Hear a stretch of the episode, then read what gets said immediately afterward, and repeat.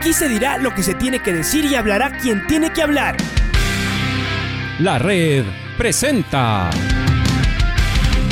la charla del día a llevar una trayectoria que todo el mundo conoce, Carlos el Demoledor. Que la comunidad sepa de lo grande que fue Luis Chocho San Martín. Este año nuevamente jugar Copa Libertadores nos ilusiona mucho. La red. Los protagonistas lo dicen todo junto a los periodistas de la red. La camiseta más linda que me pude haber puesto en mi vida, ¿no? La camiseta de la selección. Los grandes clubes no priorizan competiciones, las disputan. En este año 2021 la selección se juega prácticamente su futuro. En donde estés y a la hora que tú quieras. Bienvenidos. Estamos en línea directa con el señor Franklin Tello, el presidente del Independiente del, del Valle, que más allá del, del, fútbol, de los partidos, de la noticia que ha hecho a partir de, de ahí, de que no le fue bien eh, en eh, la Copa Sudamericana, finalmente había prometido muchísimo al comenzar el año en los torneos internacionales y terminó con las manos vacías demasiado pronto.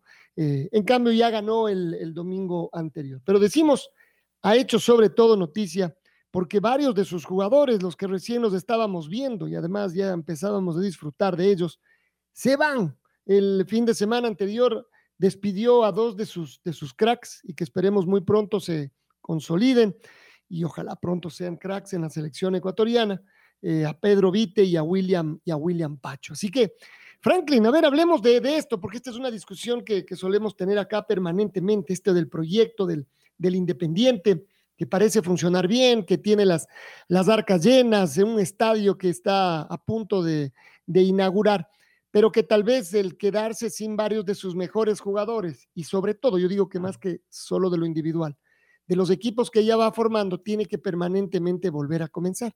Y eso tal vez le deja un poquito más lejos de la disputa de los títulos, que de todas maneras recién acaba de ser campeón sudamericano, pero que podría estar eh, año a año. Entonces, a ver, volvamos sobre, sobre este tema, porque siguen pasando las cosas y puede ser que algunas vayan cambiando y otras no. ¿Cuál es la visión eh, después de la salida de los dos jugadores de lo que está haciendo el Independiente del Valle? Franklin, bienvenido a la red. Gracias, Alfonso. Eh, buenos días. Un saludo a ti, a toda la audiencia. sí, sin duda y evidentemente este es un, un análisis que, lo estamos también nosotros haciendo a la interna. Les, escuchaba a, ti y al Pato Díaz la semana pasada eh, haciendo un análisis eh, eh, muy, muy práctico y objetivo de lo que también sucede y tiene que ver primero con la rotación, ¿no? El, equipo cuando, cuando analizas de los últimos 12 meses acá, han salido nueve jugadores, entre ocho y nueve jugadores protagonistas, ¿no? Eh, eh, por, por mencionarlos, eh, el mismo Steven Franco, Preciado, que lo que está sucediendo ahora con, con, con, Pacho y Vite, sucedió el año pasado con ellos, jugadores canteranos. Se, se, nos fue el, nuestro delantero Gaby Torres, y así. Ahora pues tenemos eh, adicionalmente una, una baja sensible durante todo este año, que ha sido la de Weber Caicedo, que no ha podido jugar, el mismo Carrasco, que es un central que trajimos, lamentablemente se lesionó y no pudo jugar, Steven Plaza, que, que, lo trajimos de vuelta para, para tratar también de que se recupere con nosotros, ha estado, ha estado a punto y, y, sigue en recuperación, lamentablemente. Entonces, eh, si tú sumas los, los jugadores que entre los que han salido y, jugadores protagonistas no han podido, eh, eh, el cuerpo técnico no ha podido contar con ellos, son por lo menos unos nueve. Eh, y luego, evidentemente, llegan para la segunda etapa refuerzos como, como son Bauman, y, y, claro, tienen que pasar un proceso de adaptación. al mismo Tito Ortiz, que es otra otra baja sensible que tuvimos, ejercieron la decisión que tuvimos con él y, se fue al fútbol mexicano, eh, le tomó unos cuantos partidos adaptarse, ¿no? Entonces, eh, eh, y, con Bauman llega también Junior Sornoz y Gaibor, también, que es importante mencionarlo, y están en un proceso de adaptación. Entonces, creo que es complicado tener, pienso como cuerpo técnico también, un plantel regular con esta variable. Ahora bien, dicho eso, eh, creo que, eh, en, mi opinión, el, el, performance que tuvimos en, en, fase de, grupos de Libertadores fue bastante bueno. Eh, no nos acompañaron los resultados, pero, pero creo que hicimos un muy buen papel. Estuvimos muy cerca de, de, pasar a octavos. Bueno, pasamos a octavos en Sudamericana y ahí ante un, un rival que fue, fue superior, que es el Bragantino, no, nos quedamos en, medio de toda esta, esta este ruido interno que, genera la rotación, ¿no? Eh, y, y, y, también ya pensando lógicamente en, hacer el mejor esfuerzo posible como, directivos junto con el cuerpo técnico para tener un equipo que sea candidato para la segunda etapa, que es en lo que estamos ahora enfocados y, a eso se debe la, la contratación o, los refuerzos, vamos a llamarlo así, de principalmente Bauman Junior y Gaibor. Entonces, eh, un tema complejo, un tema complejo porque, eh, como tú ya lo mencionaste también, eh, llegaron ofertas, lo hemos hablado antes, tratamos de, de retenerlos, pero el mercado es el mercado, las propuestas para los chicos son, son importantes en lo económico también para ellos, en, la parte salarial, y, se acaban de despedir eh, dos canteranos importantes como son, son Pacho y Vite. Entonces, es, es una dinámica con la que estamos eh, viviendo los últimos años y, y, hay muchas variables que no controlamos. Eh, y, seguimos en un proceso de, de, tratar de, en lo que tiene que ver con refuerzos principalmente, eh, bajar el, margen de error, porque a, la interna el proceso de, de, trabajo en formativas, de eso, eso sí no, no ha cambiado y seguimos haciendo creo que cada vez un trabajo más sólido y compacto que nos garantiza también eventualmente seguir promoviendo jugadores tanto a la, a la filial como al equipo de primera en su momento, pero pero estas salidas también acortan ciertos procesos de los de los chicos que vienen atrás. Pero en, contexto ese esa es mi, mi, mi, primera mi primer análisis, ¿no? A ver, y uno de los temas tal vez más difíciles esto que no sé si puede ser un contrasentido o no, porque además es como tú dices, le toca vivir esto al Independiente, que claro, produce muchos jugadores y sin embargo, como los termina vendiendo muy rápido, tiene que convertirse en un equipo comprador también, ¿no? Seguramente que hace buenos negocios, es decir, no, no es que gasta lo mismo que, que recibe por lo que, por lo que compra, pero de todas maneras se convierte en algo que lucha por no serlo, que es aquello de, de llenarse de muchos jugadores que vienen de afuera. ¿Eso cómo empata? Es decir, debe, porque deben tener ustedes discusiones de adentro de qué es lo mejor hacer en cada caso y con cada salida y al mismo tiempo con cada posible entrada. Así es, así es en lo que tiene que ver con contrataciones, esa, esa dinámica también hoy por hoy es, es, relevante porque eh, en, en la mayor parte de los casos, como ha sido el caso del mismo Farabelli, Ortiz, dos de las mejores contrataciones que hemos tenido, entre otras, de los últimos años, eh, junto con otros como, como Pellerano, etcétera. Eh, hoy por hoy estamos tratando de, de apostarles también a, a tener una, una participación en, en, en los derechos eh, económicos de estos jugadores y eso fue lo que nos nos pasó un poco con, con el Titi, ¿no? Y, y había una decisión y la ejercieron. Entonces, eh, con jugadores como, como Previtalia se ha sucedido, son, son apuestas que, que hemos hecho, son jugadores con, con un perfil que, que la gerencia deportiva los, los, los analiza con, con, con tiempo, son jóvenes eh, que tienen posiblemente una, una opción de reventa, pero que lo más importante, eh, espera, espera uno que, que se consoliden y, y, para el cuerpo técnico sean una, una, una opción eh, eh, y que se vuelvan protagonistas.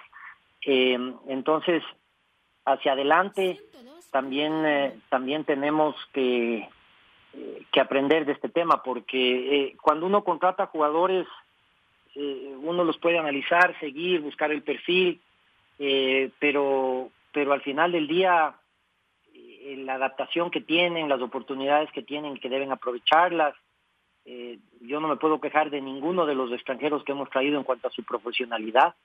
Han sido, se han destacado todos por ser unos extraordinarios profesionales. Pero claro, cuando, cuando hablas y analizas a un jugador como Montenegro, por ejemplo, un, un, goleador, eh, eh, se le abrió el arco en este, en este último partido afortunadamente, pero pero también ha tenido ha tenido el arco en contra durante durante toda esta temporada, ha fallado algunas oportunidades claras, entonces es, es, un tema que, que, tienes que, que ya dejarlo en manos del cuerpo técnico, porque ya ellos son los que deciden eh, cómo, cómo manejar a la interna, que los extranjeros también aporten y sumen eh, la cuota de protagonismo que deben tener. Y, en línea con eso, fíjate lo que nos pasó con Carrasco, un central de selección boliviano, joven, eh, una apuesta importante también para el club y, y, me parece que fue en el primero o segundo partido, tuvo una lesión terrible y le dejó fuera toda la temporada. Eh, eh, y son variables que, no puedes controlar. Eh, yo, creo que si, si, si, si este jugador no habría tenido esta lesión, otra, otra sería un poco la, no la historia, pero sí el, el, el desempeño, las opciones que tiene Renato, especialmente en la línea defensiva, en donde hoy por hoy tenemos tenemos muchas muchas eh, inquietudes como directivos y como comisión de fútbol. Se, notó en el último partido contra Orense cómo nos nos nos llegaron y nos, y nos, y nos marcaron y bueno, afortunadamente pudimos sumar, pero, pero creo que el cuerpo técnico ya en esta, que es la primera semana en mucho tiempo que tiene para trabajar completa, sin partidos en el medio internacional, en este caso, sin viajes, que eso también ha sido otra variable que sí no ha ayudado para, para, para tener mucha eh, la regularidad que se requiere, eh, puede encontrar hacia adelante el equipo ideal para encarar lo que lo que lo que es ahora la segunda etapa, ¿no? Que está completa todavía.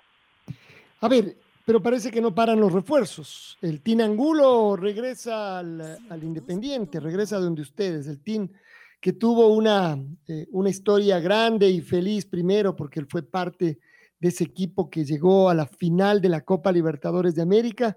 Y el Independiente después lo, lo negoció al, al Angulo y se fue a España. Bueno, sabemos todo lo que ocurrió, lo que ocurrió después. Em, y ahora regresa. ¿Cómo regresa? ¿Cómo lo ven ustedes? Regresar a un chico al que ustedes lo, lo, guiaron o formaron, lo mostraron sobre todo, bueno, después la historia que, significó varios años de estar parado, y en algún momento uno creyó que ya el Tinangulo había abandonado el fútbol y sin embargo eh, ha regresado. Y ahora, con goles, regresa al Independiente. ¿Cómo es esta historia?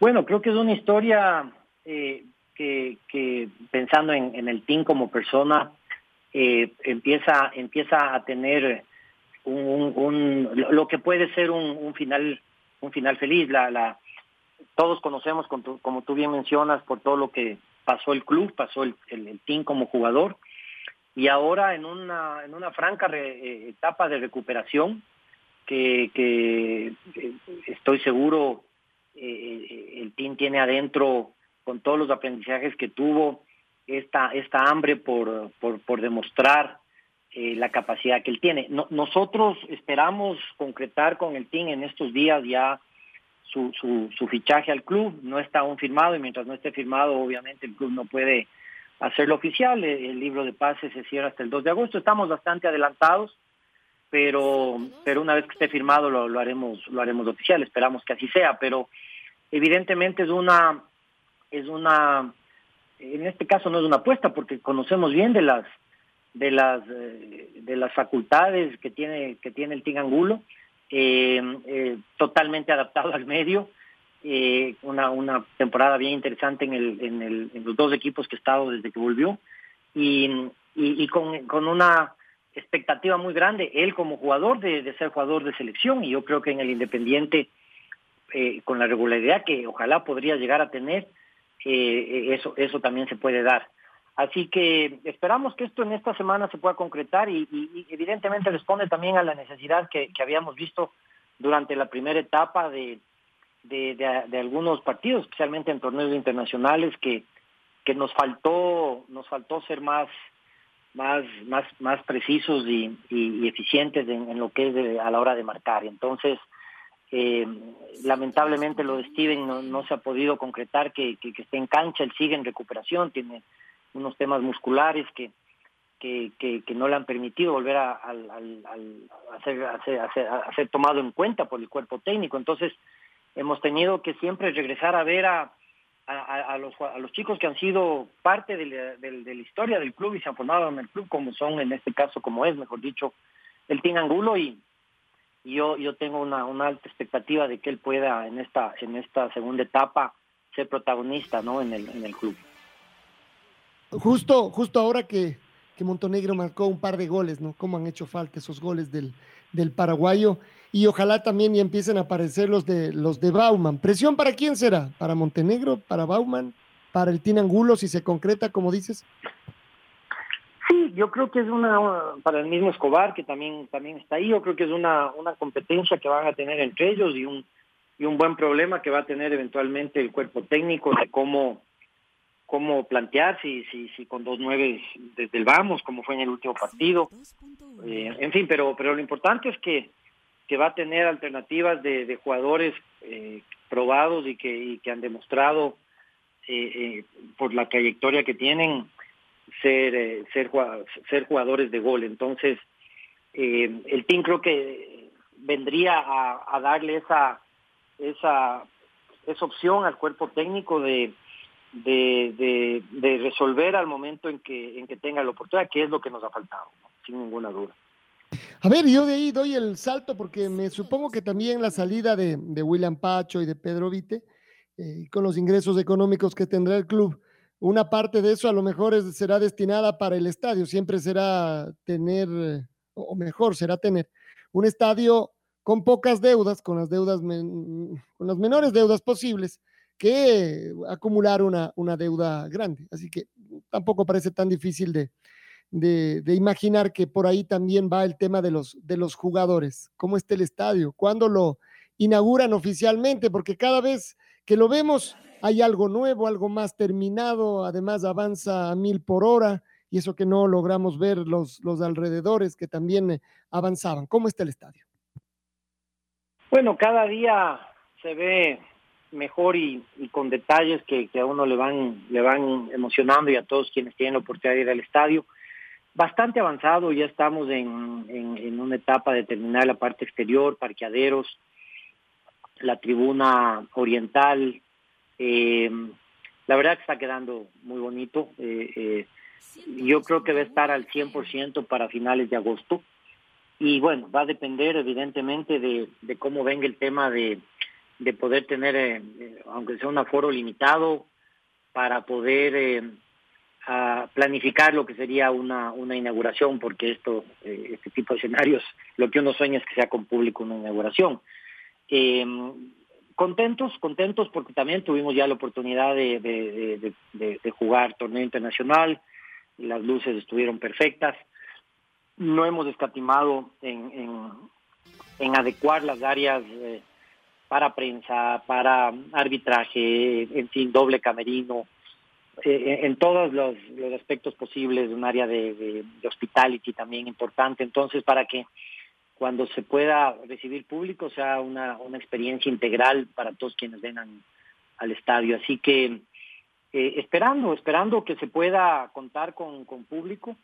Y, y sí, lo que tú has mencionado, evidentemente estas, estas transferencias si, bien es cierto, representan ingresos hacia adelante en los próximos dos o tres años, porque normalmente estas ventas hay una hay un plazo de pago pactado en, promedio dos a tres años, nos, nos permiten tener una, una cierta planificación para, para todas las obras que, que, que hay que seguir haciendo para terminar, por un lado el estadio y por otro lado algunos proyectos que tenemos en, la parte deportiva, especialmente formativa, para seguir elevando un poco la vara en cuanto a lo que hacemos. un poquito más adelante les, daremos público un, anuncio importante que tiene que ver con, con, la parte formativa de los jugadores, más que en lo deportivo, en lo educativo, que es, es, es, una, una patita de la que estábamos cojeando y estamos trabajando en, en un proyecto espectacular que en cuanto esté terminado de, ser concebido. Esta misma semana tenemos mañana una reunión todo el día de planeación estratégica para, para con todos los que están involucrados en este lindo proyecto de, llevar al siguiente nivel a la parte educativa. También podamos eh, eh, hacerlo público en su momento. Obviamente esto implica más recursos, pero sin ninguna duda estamos convencidos de que, de que es el camino. Entonces, evidentemente estas, estas transferencias sí ayudan para poder ir planificando los, los compromisos que tenemos de, de, del giro del, del, proyecto hacia adelante y los nuevos proyectos, uno de ellos obviamente el estadio que fue, ha sido nuestro, nuestro ícono durante el último año.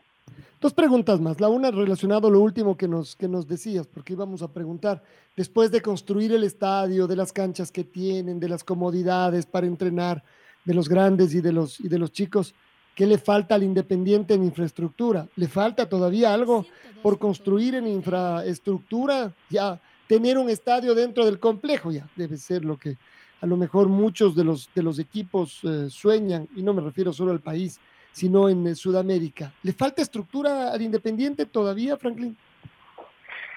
Creo que tenemos un complejo de primer mundo, eh, tenemos una infraestructura extraordinaria que, que representa herramientas para trabajar para todas las áreas y como te comentaba, lo que nos estaba o nos está haciendo falta es un poquito eh, al siguiente nivel a la parte educativa. Tiene que ver con el colegio. En cuanto esto esté cocinado, como se dice, y concebido de manera integral, eh, les, les, daremos el anuncio. Será, será un gusto hacerlo contigo, Alfonso, en su momento, para poder compartir con la comunidad este, este importante esfuerzo que también estamos haciendo. Pero en términos generales, por ahí sería la, la, la cereza del pastel, si me preguntas a mí, en cuanto a infraestructura, que es lo que hoy estamos trabajando y tiene que ver con el colegio. Bueno, muy bien, habrá que tener un poquito de paciencia. Y lo último sería preguntar, el Independiente en esta segunda etapa va a buscar clasificar a los torneos internacionales, quiere ganar la etapa, quiere ser campeón, ¿qué meta se pone? La meta es ganar la etapa. Creo que tenemos un, equipo eh, eh, competitivo para hacerlo. Estuvimos cerca, entre comillas, porque fuimos de los tres equipos con claras posibilidades de ganar la etapa hasta el último. Evidentemente en la penúltima etapa se nos fue esa posibilidad por, por, por, por, nuestros propios errores, pero el, el, el club ha sido y el equipo protagonista los últimos años y siempre hemos estado entre los tres, cuatro primeros, así que esperamos que esta etapa eh, no dejemos un solo punto de los que después cuestan eh, para poder eh, ganar la etapa. El objetivo es ese y por eso hemos hecho todos estos esfuerzos de, de, reforzar, reforzarnos, como te comentaba, ¿no? Con, jugadores como Bauman, como Junior Sornosa, el mismo Gaibores, todo, todos ellos del mismo team que, que ojalá ya se concrete entre hoy y mañana y podamos firmarlo.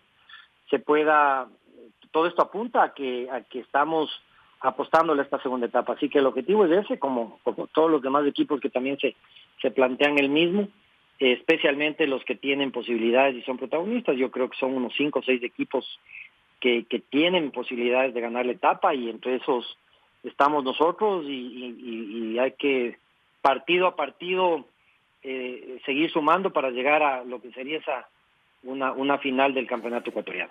Y cierto, hay quien se pregunta, ¿Van a seguir vendiendo jugadores este semestre si llega la oferta adecuada?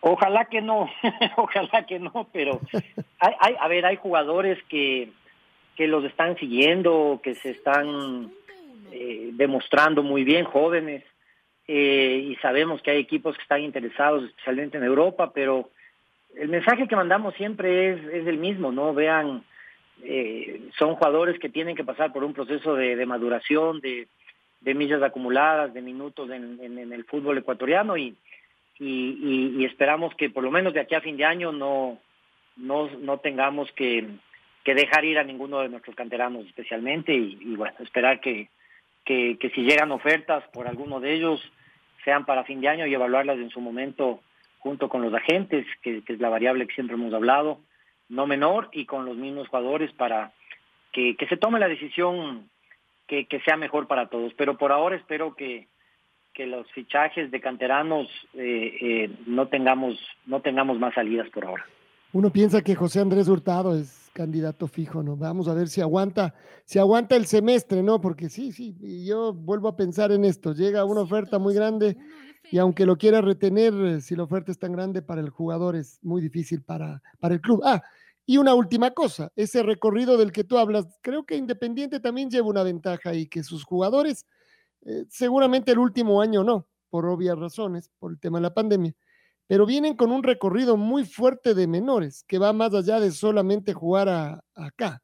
Creo que eso al final también termina siendo una, una ventaja y aparecen un poquito antes eh, formados. Así que, no sé, tal vez ustedes también están extrañando eso de ir a competir en otros lados, darles competencia a los, a los más chicos, Franklin. Sí, sí, ese es un tema importante el que tocas. Eh, obviamente, esto ha sido un, problema que hemos tenido eh, en todo el mundo y en todos los equipos. Se, se, perdió un año de competencia, especialmente en las categorías más pequeñas, 12, 14 algo están ahora compitiendo 16 y 18 regional, zonal, pero mientras tanto hemos tratado de, mantener el, los entrenamientos, la parte de, el colegio, en fin, entonces eh, sí, sí es un año que no, no lo podemos llamarse se perdió, pero sí hubo que adaptarse a la situación mundial, especialmente por la falta de competencia.